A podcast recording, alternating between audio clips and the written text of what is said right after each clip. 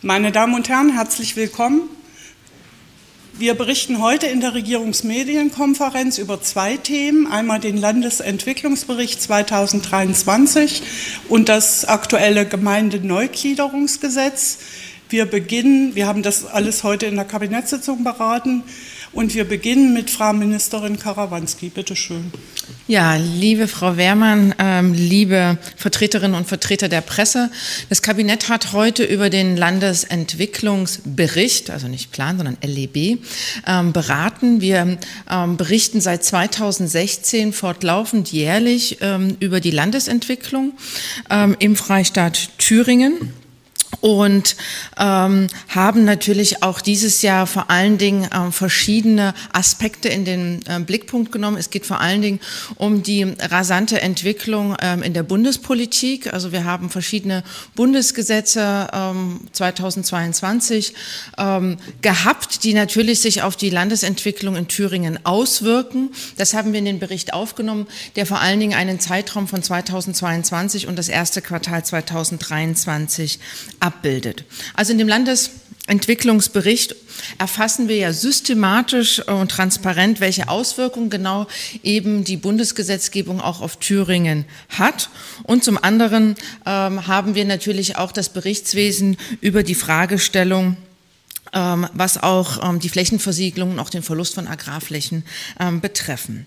Ja, Hauptthema ist natürlich, was uns alle umtreibt, die Bewältigung des Klimawandels und der Energiewende, die wir auch entsprechend hier im Bericht mit auffassen. Wir haben das natürlich auch in der zuständigen Ministerkonferenz, also in der Raumminister, äh, Raumordnungsministerkonferenz mit besprochen. Die hat vergangenem Jahr in Potsdam stattgefunden.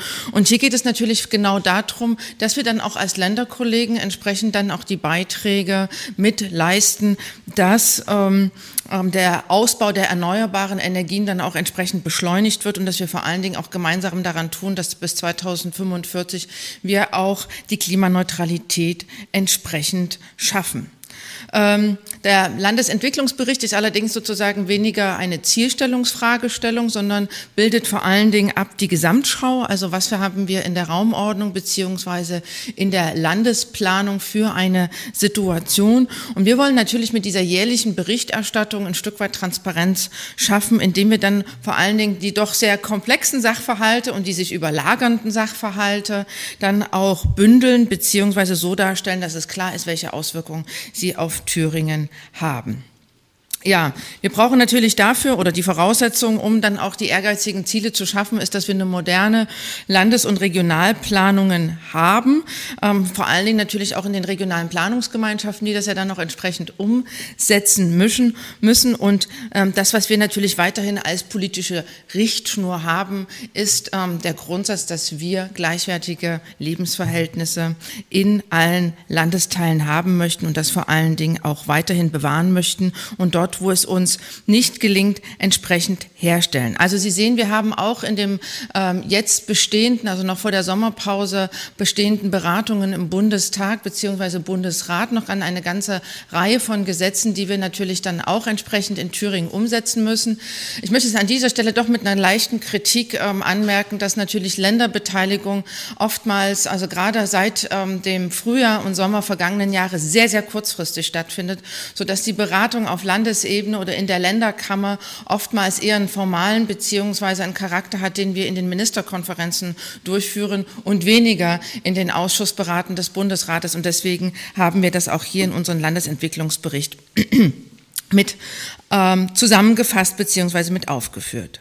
Ja, wie gesagt, äh, wir möchten natürlich auch einen erleichterten Informationszugang mit ermöglichen, beziehungsweise auch die Beteiligungsmöglichkeiten an den Planungsprozessen. Das ist sehr, sehr komplex geworden. Für die Bürgerinnen und Bürger natürlich damit auch verbunden eine Schwierigkeit, hier auch entsprechend in ähm, das Geschehen mit einzugreifen, beziehungsweise sich ähm, mit zu beteiligen. Und ähm, deswegen haben wir ja auch entsprechend ähm, die Informationszugänge beziehungsweise mit der ähm, Änderung ähm, des Landesplanungsgesetzes auch entsprechend äh, die Transparenzmöglichkeiten für die Bürgerinnen und Bürger geschaffen, indem sie auch tatsächlich digital mit ähm, beteiligen können. Das haben wir dann auch ähm, zu Beginn des Jahres bis Mitte März vollzogen. Wir haben sehr, sehr viele Stellungnahmen in dem Landesentwicklungsplan, also sagen in dem ersten Entwurfsfassung auch ähm, erhalten.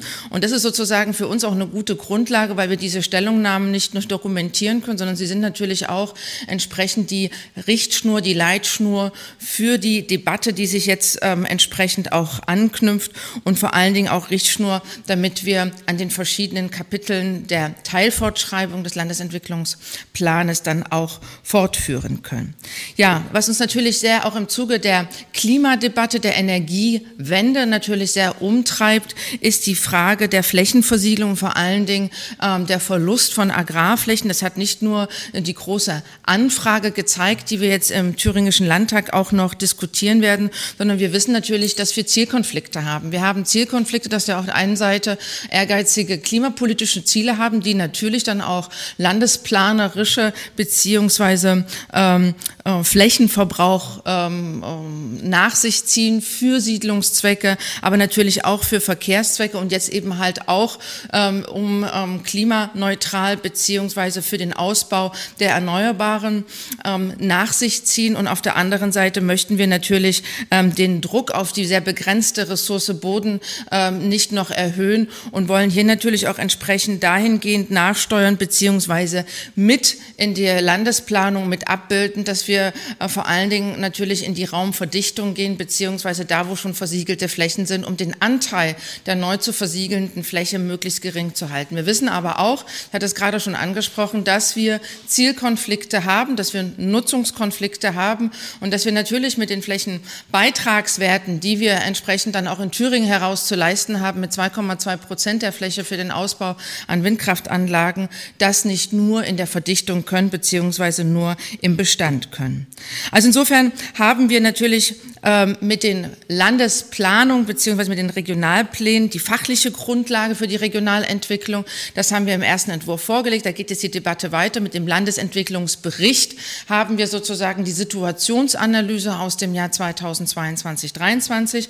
Kann man sich jetzt runterladen, entsprechend auf der Seite des Teams ist hochgeladen worden und damit natürlich auch die Debatte um den Landesentwicklungsplan, die Teilfortschreibung, als auch für die weitere Entwicklung in Thüringen entsprechend beginnen. Vielen Dank erstmal soweit. Vielen Dank, Frau Ministerin. Ihre Fragen an Frau Ministerin Karawanski, bitte jetzt. Frau Rote, dpa. Ja, schönen guten Tag. Ähm, ich habe eine Nachfrage. Also ähm, Sie hatten ja jetzt äh, äh, ähm, gesagt, also Agrarflächen äh, schrumpfen wegen Flächenversiegelung. Können Sie das mal ein bisschen konkreter machen? Also wie sieht das aus? Und dann hatten Sie auf den, diese Vorgabe von 2,2 Prozent der Landesfläche für Windkraftanlagen zu reservieren verwiesen. Also wie wird sich das entwickeln? Also ähm, der Eindruck entsteht, es wird immer mehr, äh, äh, obwohl man versucht zu stoppen, Fläche versiegelt. Ist das äh, der richtige Eindruck? Ähm, und in welchen Größenordnungen ist das der Fall? Ja, vielen Dank ähm, für die Fragestellung.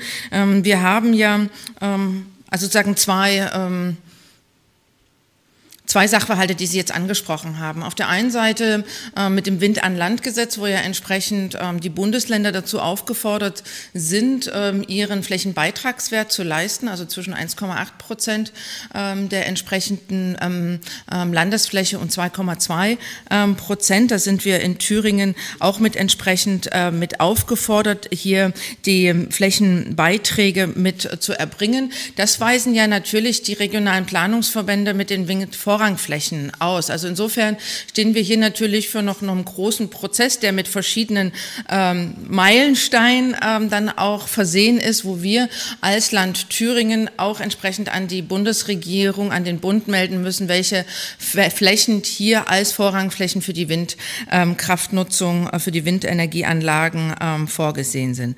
Was die Flächenhaushaltspolitik ähm, betreffen, so ist es in der Tat so, dass die große Anfrage uns ähm, sehr stark verdeutlicht hat, dass ähm, wir ähm, große Flächenkonkurrenzen haben und damit ähm, ähm, tatsächlich ähm, ja bei den bei der Fragestellung von Flächen Flächenversiegelung sehen müssen, dass durch Infrastrukturprojekte und Verkehrsprojekte beispielsweise, wo wir sagen, wir möchten sicheren Radverkehr, wir möchten Ortsumfahrungen beispielsweise ähm, dann tatsächlich in den vergangenen Jahren ähm, ähm, die, die Flächenversiegelung beziehungsweise ähm, der Flächenverbrauch weiterhin zugenommen hat. Ähm, das wirkt auf der einen Seite ähm, sehr dramatisch und auf der anderen Seite ist es ja aber auch Konsens darüber, dass wir ja gerade beispielsweise in der Verkehrspolitik solche Zielstellungen haben wie Vision Zero, also dass wir sehr, sehr sichere Straßen haben möchten, dass möglichst keine Verkehrstote ähm, ähm, bei, äh, in, im, im, Verkehr ähm, ähm, tatsächlich ähm, ähm, es gibt. Und wir haben ähm, die, äh, also, äh, durch die Koalitionsfraktion ja in dieser ähm, in dieser Anfrage ähm, sehen wir jetzt, dass tatsächlich seit 2015 bis 2021 ähm, wir von unserer Bodenfläche ähm, ähm tatsächlich ähm, ähm, sozusagen sowohl was Siedlungen betrifft, einen Anwachs haben von der Nutzung her, aber auch äh, was vor allen Dingen weitere sozusagen Siedlungs- und Verkehrsflächenverbrauch betrifft. Und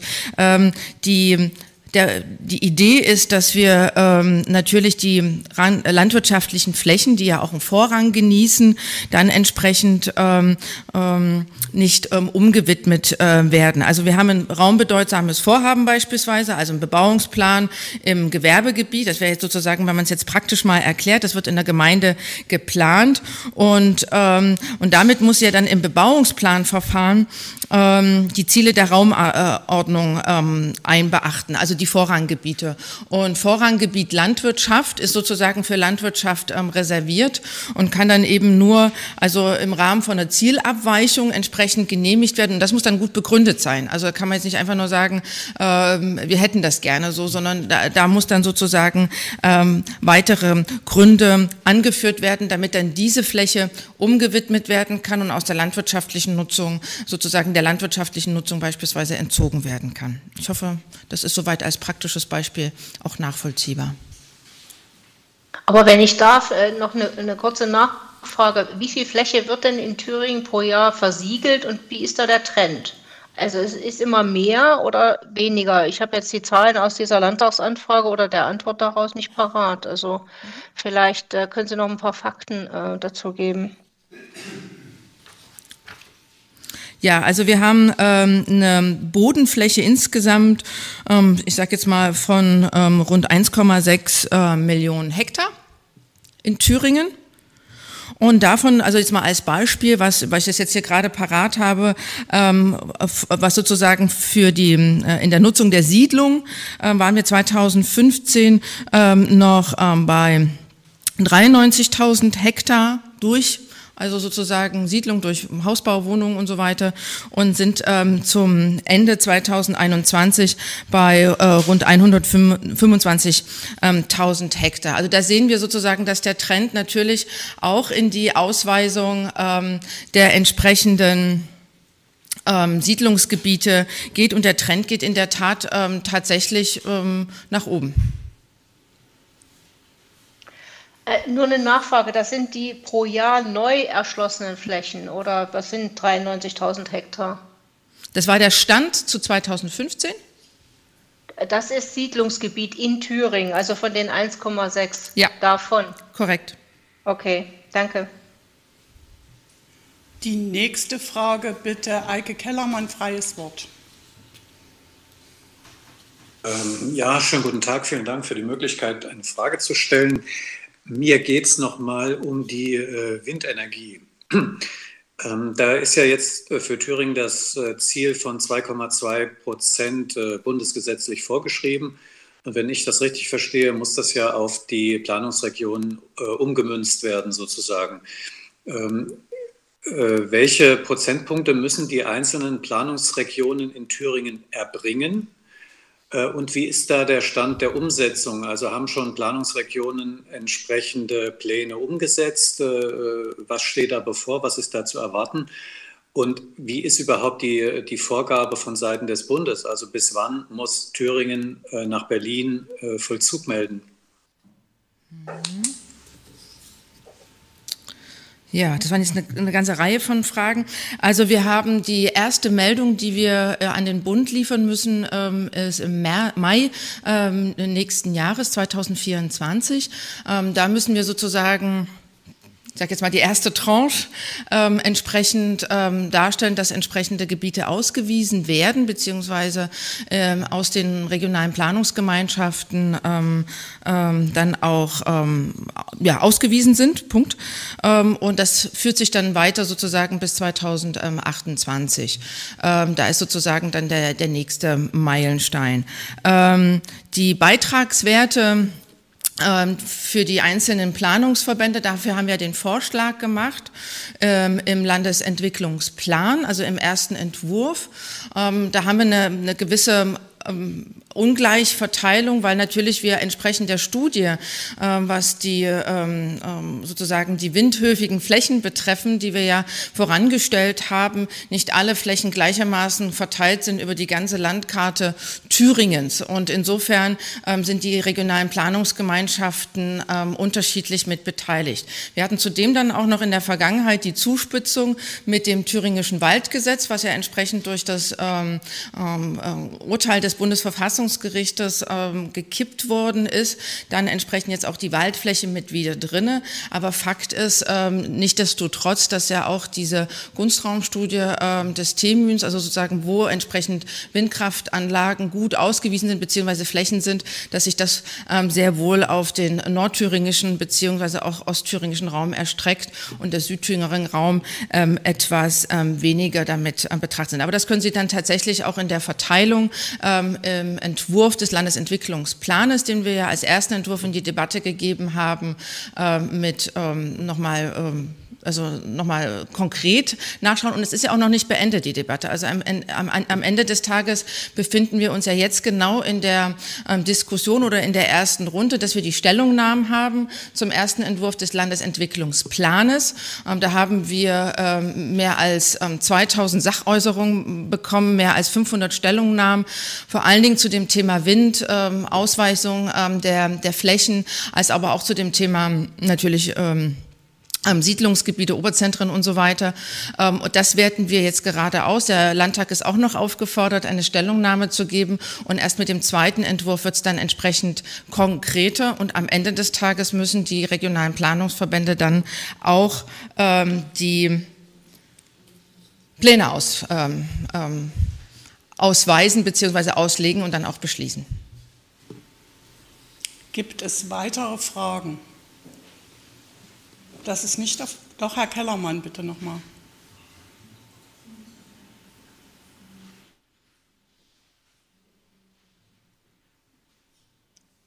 Herr Kellermann? Entschuldigung, hören Sie mich? Jetzt ja. Ich, ich, hatte die Stummschaltung noch eingeschaltet, deswegen eine kurze Nachfrage nur dazu, Frau Karawanski. Gibt es da ein, eine, ähm, eine Gibt es da einen Zeitpunkt, äh, zu dem, bis zu dem die, ähm, die regionalen Planungsgemeinschaften äh, diese Vorranggebiete Windenergie ausgewiesen haben müssen?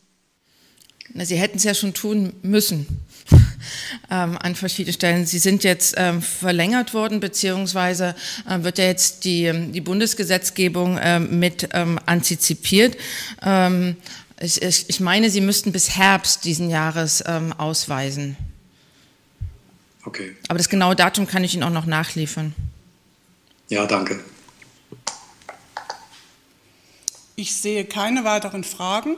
Vielen Dank, Frau Ministerin. Vielen Dank. Und wir kommen zum zweiten Thema unserer Runde heute. Sehr warm ist. Mhm.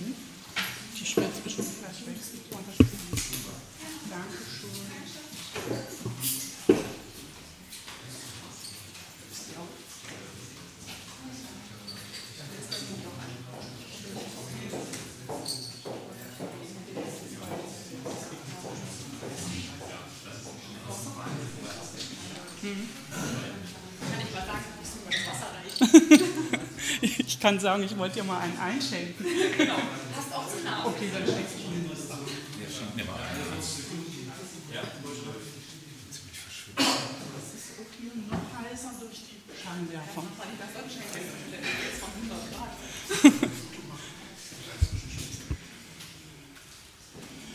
So, wir sind bereit.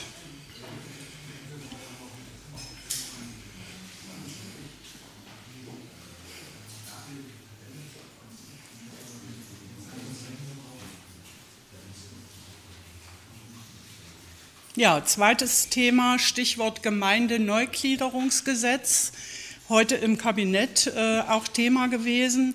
Innenminister Mayer wird Ihnen den Gesetzentwurf vorstellen. An seiner Seite Kommunalstaatssekretärin Katharina Schenk. Und selbstverständlich machen wir im Anschluss auch eine Fragerunde. Bitte schön, Herr Mayer. Ja, vielen Dank. Meine sehr geehrten Damen und Herren, wir stellen heute das Gemeindeneugliederungsgesetz dieses Jahres vor. Es ist inzwischen das fünfte Gemeindeneugliederungsgesetz in meiner Verantwortung. Und ich, Sie erlauben mir das, ich blicke mit etwas Stolz zurück auf diese fünf Gesetze. Man könnte vielleicht sagen, es handelt sich um die Gebietsreform im Stillen. Äh, Sie wissen, dass das das Aufregerthema war mit 2017. Da ging es natürlich auch um die Kreisgebietsreform. Aber wir haben uns seither intensiv darum gekümmert, dass in ganz Thüringen leistungsfähige Strukturen entstehen. Und heute folgt der fünfte und vorerst letzte Schritt. Das heißt nicht, dass die Gemeindegebietsreform jetzt damit für alle Zeiten beendet ist. Das wird hoffentlich nicht der Fall sein, aber zumindest mal für diese Legislaturperiode. Und das Ergebnis kann sich auch insoweit sehen lassen, weil unterm Strich aus 843 Kommunen, selbstständigen Kommunen im Jahr 2017 jetzt 600, genau 600 Kommunen geworden sind. Mir geht es nicht darum, die Zahl der Kommunen zu reduzieren, so möchte ich nicht verstanden wissen. Es ist auch nicht die Zahl, die es zu feiern gilt, sondern das, was da entstanden ist. Die, dass Kommunen sich auf den Weg gemacht haben, und zwar freiwillig, sich zusammenzutun, um den Herausforderungen der Zukunft gewachsen zu sein. Und das wird hiermit und gerade auch heute mit dem letzten und fünften Schritt nochmal deutlich. Ich möchte jetzt gleich Staatssekretärin Schenk bitten, ein bisschen ausführlicher zum aktuellen Gesetz zu berichten und anschließend einen kurzen Ausblick geben, wie es weitergehen könnte. Aber zunächst möchte ich natürlich die Gelegenheit nutzen, auch allen Beteiligten zu danken. Das waren insbesondere die zahllosen kommunalen Vertreterinnen und Vertreter, die sich gemeinsam auf den Weg gemacht haben und gemeinsam gute Lösungen gefunden haben. Wir haben das im letzten Jahr bei dem Kommunalkongress auch gehört, äh, die vielen positiven Berichte. Nicht alles ist optimal gelaufen, aber trotzdem unterm Strich ist es äh, ein großes Ganzes geworden, worauf wir auch stolz sind. Was heißt wir? Damit meine ich auch die Mitarbeiterinnen und Mitarbeiter meines Hauses, und auch insbesondere die Staatssekretärin Schenk, ähm, die hier Großes geleistet hat. Mit, zusammen mit ihrem Vorgänger Uwe Höhn möchte ich an dieser Stelle auch erwähnen, weil er ja quasi die erste Phase begleitet hat.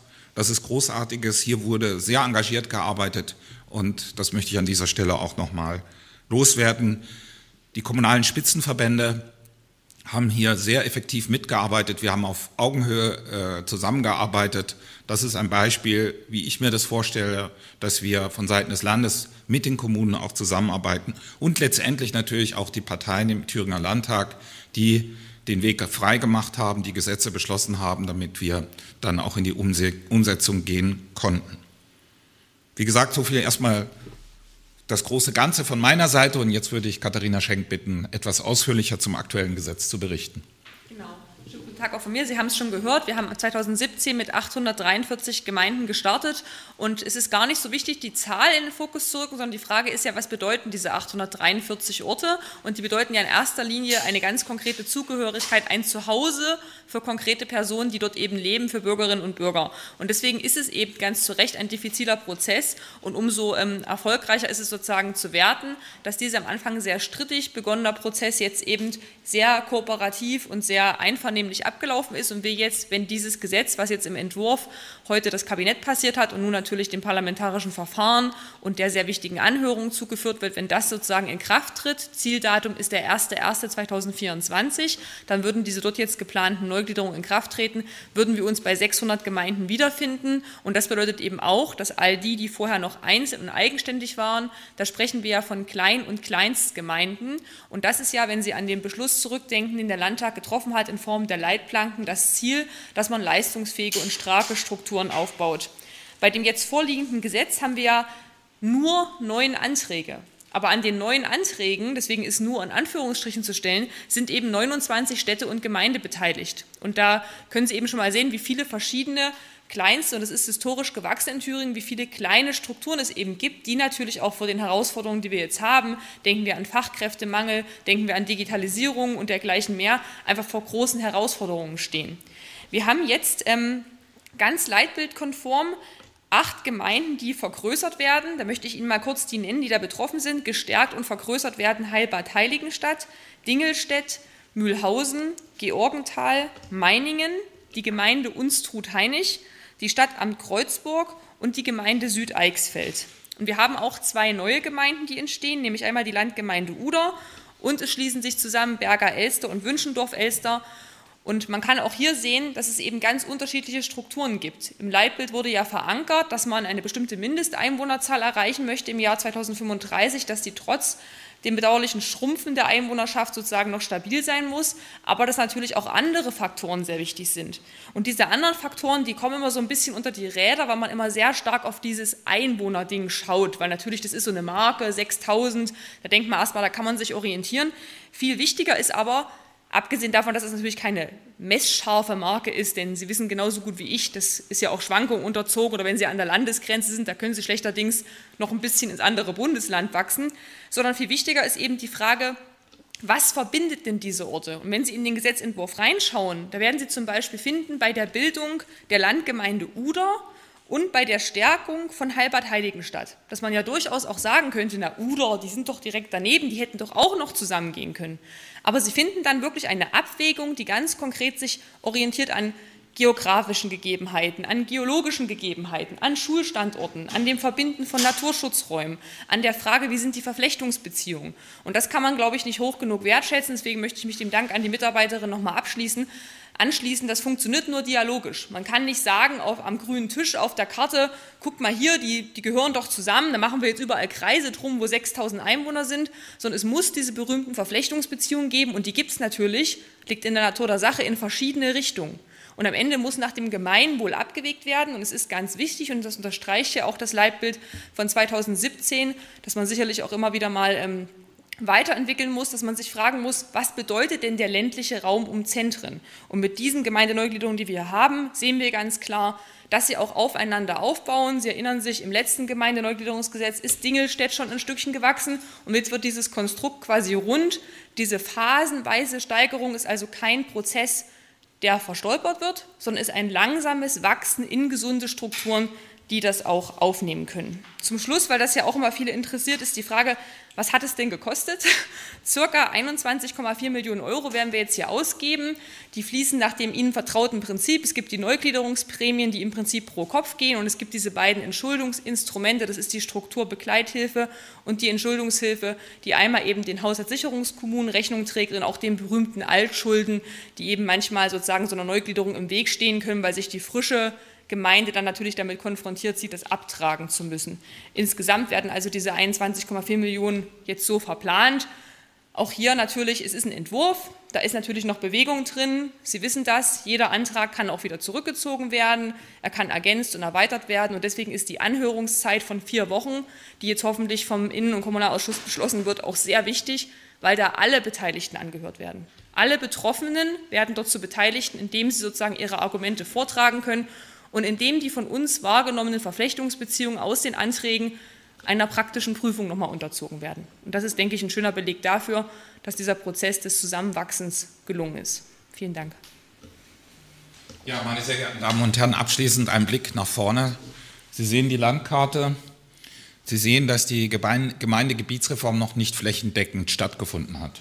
Sie sehen noch gelbe Flächen, die äh, deutlich machen, dass hier noch Spielraum ist. Ich denke mal, es wird weitergehen. Meines Erachtens muss es auch weitergehen, auch in der nächsten Legislaturperiode. Und falls ich daran mitwirken darf, gibt für mich einen Grundsatz und der heißt Freiwilligkeit. Es ist so, dass es so, dass die Herausforderungen, die Frau Schenk eben ja auch schon äh, erwähnt hat, insbesondere Fachkräftemangel, die Digitalisierung, natürlich auch einen gewissen Handlungszwang erzeugt der wird auf die Kommunen immer stärker werden. werden. Und wir möchten den Kommunen ein Angebot machen. Ein Angebot, wie wir sie am besten unterstützen können, begleiten können auf diesem Prozess. Wie gesagt, erstmal muss die Meinungsbildung vor Ort stattfinden. Wir können nur dafür werben. Was wir aber auch in Zukunft tun äh, werden oder sollten, ist das Ganze auch mit Anreizen begleiten, einen gewissen Anschub geben, auch finanzieller Art, so wie das ja auch bei diesem Gesetz wieder der Fall ist. Allerdings stelle ich mir das vor nach anderen Kriterien und Wirkungsweisen. Wir haben bisher immer äh, zunächst mal Einmalzahlungen vorgesehen, die sich auf die Einwohnerzahl äh, beziehen, die berühmte Hochzeitsprämie. Das ist aber ein Effekt, der dann relativ schnell verpufft. Die Herausforderungen sind aber langanhaltend. Und insofern sollten wir uns bei der nächsten Runde der Gemeindegebietsreform und vielleicht auch, ich wage den Satz, einer freiwilligen Kreisgebietsreform ähm, nochmal äh, neue Instrumente den Verantwortlichen an die Hand geben. Was meine ich damit? Wir müssen viel stärker nachhaltig und ganzheitlich denken in diesem Zusammenhang. Wir müssen uns, und das werden wir auch tun, die Situation immer ganz individuell anschauen, die wir vorfinden, wenn eine Kommune sich an uns richtet oder mehrere Kommunen sich äh, an uns wenden, wie die Situation vor Ort ist und welches Paket können wir schnüren. Es gibt jetzt schon Strukturbeihilfen, insbesondere wenn es darum geht, auch Schulden zu entlasten. Aber wenn man sich einzelne Orte oder beziehungsweise Regionen anguckt, dann sind ganz unterschiedliche Schwerpunkte, die da eine Rolle spielen. Da kommt die Raumplanung, Frau Karawanski hat eben auch berichtet, aber es kommen andere Effekte dazu oder, oder Fördertöpfe, sage ich mal, die Wirtschaftsförderung, zum Beispiel in Form von touristischer Förderung, das Thema Sportförderung, aber auch das Thema, was aus meiner Sicht und was aus unserem Haus kommen könnte, eine sogenannte Flächenkomponente, weil wir mittlerweile insbesondere natürlich im ländlichen Raum Kommunen vorfinden, mit einer großen Fläche und relativ wenig Einwohnern. Was das für die Kommune bedeutet, ist völlig klar. Also auch hier sollte schwerpunktmäßig unterstützt werden. Ich möchte das kombinieren mit einem Prozess, das Leitbild zu evaluieren bzw. zu erneuern. Und auch dieses, dieser Prozess soll so stattfinden, dass wir die Kommunen daran beteiligen möchten. Wir möchten ein Leitbild formulieren, was nicht von oben vorgegeben wird, sondern was auch von unten wächst, was für Thüringen passt und was, die Thüringer, was für die Thüringer Kommunen passt. Und ich wage einfach die Hoffnung, dass wir das in verschiedenen Regionen des Landes dann schaffen können, Dinge, die schon Jahrzehnte oder schon immer Schwierigkeiten hervorgerufen haben, weil es kleinteilig zugeht, weil Egoismen da eine Rolle spielen und weil dann das große Ganze auch für eine Region äh, aus dem Blick äh, fällt, dass das dann gemeinsam gelöst werden kann, sodass wir Thüringen und die Thüringer Kommunen zukunftsfähig aufstellen können. Vielen Dank für Ihre Aufmerksamkeit und jetzt freue ich mich auf Ihre Fragen. Genau, ringfrei für die Fragen an Minister Mayer und Staatssekretärin Schenk. Ja. Genau. Herr Mayer, Sie sprachen davon, 600 Gemeinden sind es jetzt, aber auf der, auf der Karte verweisen Sie noch auf viel Geld. Was ist denn so eine Zielmarke? Wie viele Gemeinden könnten irgendwie mal in 10, 20 Jahren in Thüringen das ist schwierig, jetzt hier eine Zielmarke zu geben, aber ich denke mal, es sollten schon noch mal deutlich weniger sein, weil wir einfach lernen, dass dann größere Verwaltungen auch besser in der Lage sind, diese Herausforderungen zu meistern. Also schon das Gewinnen von Personal ist dann auch einfacher, weil Leute können sich dann auch besser spezifizieren äh, oder spezialisieren. Weil so eine kleine Gemeindeverwaltung, da muss man Generalist sein. Aber es ist leider so, unsere Welt ist komplex geworden, auch Förderanträge, gerade auch wenn es europäische Mittel sind, sind hochkomplex. Das kann jemand in einer kleinen Verwaltung nicht mehr alles bewerkstelligen. Auch wenn da von früh bis spät, und das wissen wir auch, gekämpft wird, gearbeitet wird, geackert wird. Ähm, also ich kann Ihnen jetzt keine Zahl nennen, aber ich denke mal schon, dass die unter 500 liegen sollte. Ähm, aber das ist jetzt gegriffen. Ähm, wir sollten uns nicht an Zahlen orientieren, sondern wir sollten uns daran orientieren, was wichtig ist fürs Land und was die Kommunen für sich als richtig erachten. Nächste Frage, Frau Rote, dpa. Ja, schönen guten Tag in die Runde. Ich habe ne, erstmal eine Simpelfrage. Ähm, und zwar habe ich zwei Zahlen, wie viele ähm, Gemeinden jetzt betroffen sind von dieser Neugliederung. Einmal habe ich schriftlich gelesen, äh, da waren es 29, ich glaube, Frau Schenk, äh, wenn ich es richtig gehört habe, sprach von 26. Wenn Sie so nett wären, das nochmal ähm, genau zu sagen, was dann im Gesetz zum äh, Schluss steht. Und wie, äh, wann wird das im, äh, im Landtag sein und äh, wann sind Anhörungen? Also gibt es vorher Anhörungen oder sind, meinten Sie die Anhörungen, die äh, der Landtag ohnehin bei solchen Gesetzen organisiert? Also insgesamt sind 29 Städte und Gemeinden beteiligt. 29 sind es, also die erste Zahl, die Sie auch der Pressemeldung entnehmen können, ist korrekt. Und es gibt noch einen weiteren Fall im, im, Gesetz, der auch hier unter die Beteiligten fällt, der aber streng genommen keine Neugliederung ist. Und zwar ist das der Wechsel von einer Verwaltungsgemeinschaft in die andere. Die haben wir jetzt nicht ähm, so in den Fokus gestellt, weil das natürlich keine, ähm, es ist kein Zusammenschluss, keine Eingliederung, aber den muss man der Vollständigkeit halber natürlich auch nennen, weil ja auch der VG-Wechsel sozusagen beantragt werden kann. Aber insgesamt beteiligt sind es die 29 Städten und Gemeinden. Und ansonsten, ja, in meinen Ausführungen habe ich mich auf die Anhörung bezogen, die im Landtag stattfindet. Wir haben ähm, das jetzt heute das Kabinett passiert, sodass jetzt der, ähm, das Gesetz sagen, in dem Landtag zugeleitet werden kann und dann ähm, so die Fraktionen das wollen, vor der Sommerpause seine erste Lesung und dann auch seine ähm, Beschlussfassung im Innen- und Kommunalausschuss für die Anhörung bekommt. Die Anhörung würde dann eben quasi die vier Wochen laufen und das Ziel soll der Beschluss im November sein. Und das ist auch nötig im November, weil wir natürlich, wenn wir wollen, dass es zum 01.01.24 in Kraft tritt, den Gemeinden ja noch ein bisschen Luft geben müssen, dann auch entsprechende Anpassungen schon vorzunehmen.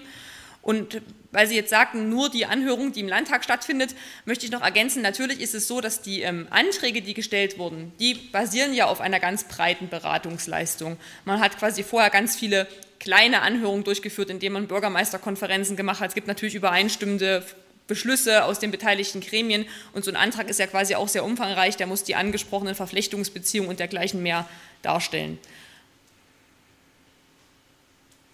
So, es gibt Frage von Eike Kellermann, freies Wort. Äh, vielen Dank. Äh, Frage an Herrn Mayer. Sie hatten ja, Herr Mayer, die, ähm, eine Kreisreform auch schon angesprochen. Ähm, nun könnte man sagen, äh, seit 2017 gibt es die Möglichkeit, sich freiwillig zusammenzuschließen. Äh, das haben jetzt über 200 Gemeinden genutzt. Äh, von, bei den Landkreisen war es lediglich ein Landkreis bzw. eine kreisfreie Stadt, die zu einem Landkreis gewechselt ist. Zeigt das nicht, dass es eigentlich keinen Bedarf äh, für solch eine Kreisgebietsreform gibt? Das ist die erste Frage. Und die zweite Frage, in Südthüringen wird ja auch über eine wie auch immer geartete Fusion der kreisfreien Stadt Suhl nachgedacht. Können Sie da etwas zum Stand des Verfahrens sagen? Gut, also ich habe das äh, Stichwort Kreisgebietsreform natürlich vorhin erwähnt, äh, weil ich gedacht habe, da, äh, da trigger ich vielleicht irgendwas. Das ist tatsächlich so, dass ja dieses Gesetz, was heute vorgestellt wird, sich nicht an Kreise richtet, sondern das richtet sich an Kommunen. Also Kreise hätten jetzt gar nicht davon profitieren können, von diesem Gesetz und der Förderung. Aber das ist ja nicht das, was Sie interessiert, sondern die Frage ist ja tatsächlich, steht denn zu erwarten, dass es weitere äh, Fusionen gibt auf kreislicher Ebene? Das kann ich jetzt schwer beurteilen. Also was wir mit diesem Ansatz, den ich vorhin gesagt habe, bewirken wollen, ist nochmal auch ein Umdenken auf kreislicher Ebene. Und Sie sprechen natürlich insbesondere, ähm, haben das ja auch schon angesprochen, Südthüringen, Suhl und die mögliche Einkreisung. Es gab ja schon verschiedene Versuche, das voranzutreiben. Die sind aus verschiedenen Gründen gescheitert. Ich würde aber, wie gesagt, es handelt sich ja dann auch um die nächste Legislaturperiode und ich weiß nicht, ob ich da Verantwortung tragen darf. Wenn ich das darf, würde ich das Thema nochmal vehement angehen und vor allen Dingen mit allen Beteiligten vor Ort nochmal genau anschauen. Ich habe das ja vorhin auch gesagt, was die Region ausmacht und wo man die Region nochmal stärken kann.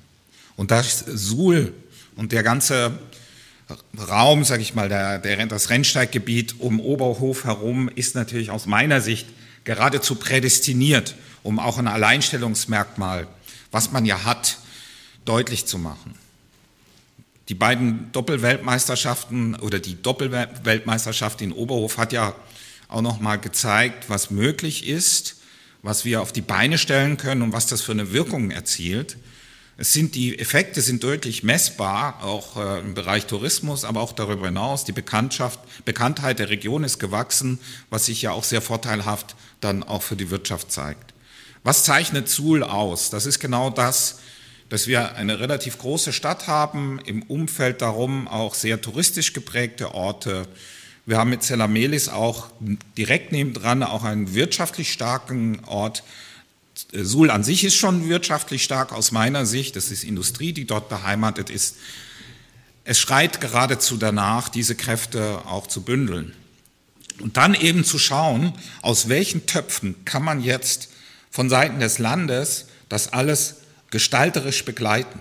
Ich war jüngst in Suhl im Schießsportzentrum, habe dort den Weltcup verfolgt der Junioren und konnte auch mit Verantwortlichen aus dem Bereich äh, aus der Schützen, also auch international, den Verbandsvorsitzenden kennenlernen, der mir gesagt hat, ihr habt hier ein wirkliches Juwel.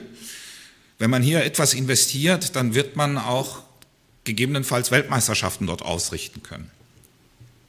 Und da ist etwas, wo ich sagen würde, hallo, da ist, sind doch die Zusammenhänge völlig klar, dass man sehen kann, in dieser Region ist eben nicht nur Wintersport, sondern auch andere sportliche Aktivitäten, die auf einem Niveau dort vertreten sind, ähm, wo es eigentlich darum geht, jetzt das sinnvoll miteinander zu verknüpfen und eben mehr daraus zu machen.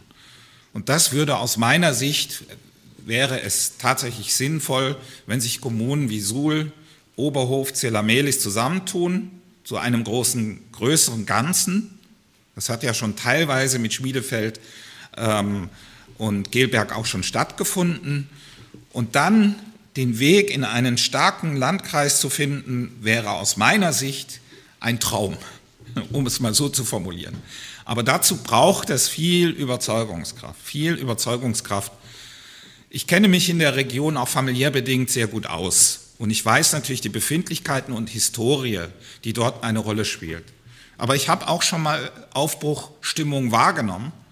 Das ist dann nicht zum Erfolg äh, gekommen, weil da auch eine Landtagswahl in Sicht war und dann auch politische Parteien gesagt haben, wir legen das erstmal zu den Akten. Jetzt ist nächstes Jahr Landtagswahl und dann gibt es nochmal ein Zeitfenster aus meiner Sicht, das Ganze so voranzutreiben in einer Legislaturperiode, dass es dann zu dem führt, was ich eben so als Zielbild skizziert habe. Aber da sind wir noch auf einem weiten Weg. Das muss man so sagen. Und wie gesagt, eine gewisse Unsicherheit ist da gegeben. Ich kann für mich sagen, nicht nur als Innenminister, der, der ich äh, natürlich jetzt heute und hier bin, sondern natürlich auch als Parteipolitiker, dass mir diese Fragen, wenn es darum geht, den ländlichen Raum ähm, und die Region in Thüringen stärker zu entwickeln, dass mir das am Herzen liegt und dass mir das auch ein Thema sein wird, wenn es jetzt in den Wahlkampf geht, ist auch kein großes Geheimnis. Wenn Sie gestatten, Herr Kellermann, würde ich Ihnen noch einen äh, Hinweis geben, weil Sie gefragt haben bezüglich der, ähm, ob sich das quasi gezeigt hat, dass es gar kein Interesse gibt. So habe ich Ihre Frage ein bisschen verstanden. Und der Minister hat ja gerade schon kurz angesprochen, der Rahmen, in dem wir gerade die Fusionen durchführen, der ist ja vom Gesetzgeber vorgesehen. Es ist dieses Rahmengesetz, das die Prämien und die Strukturbegleithilfe, also die Haushaltsmittel und so weiter festzurrt.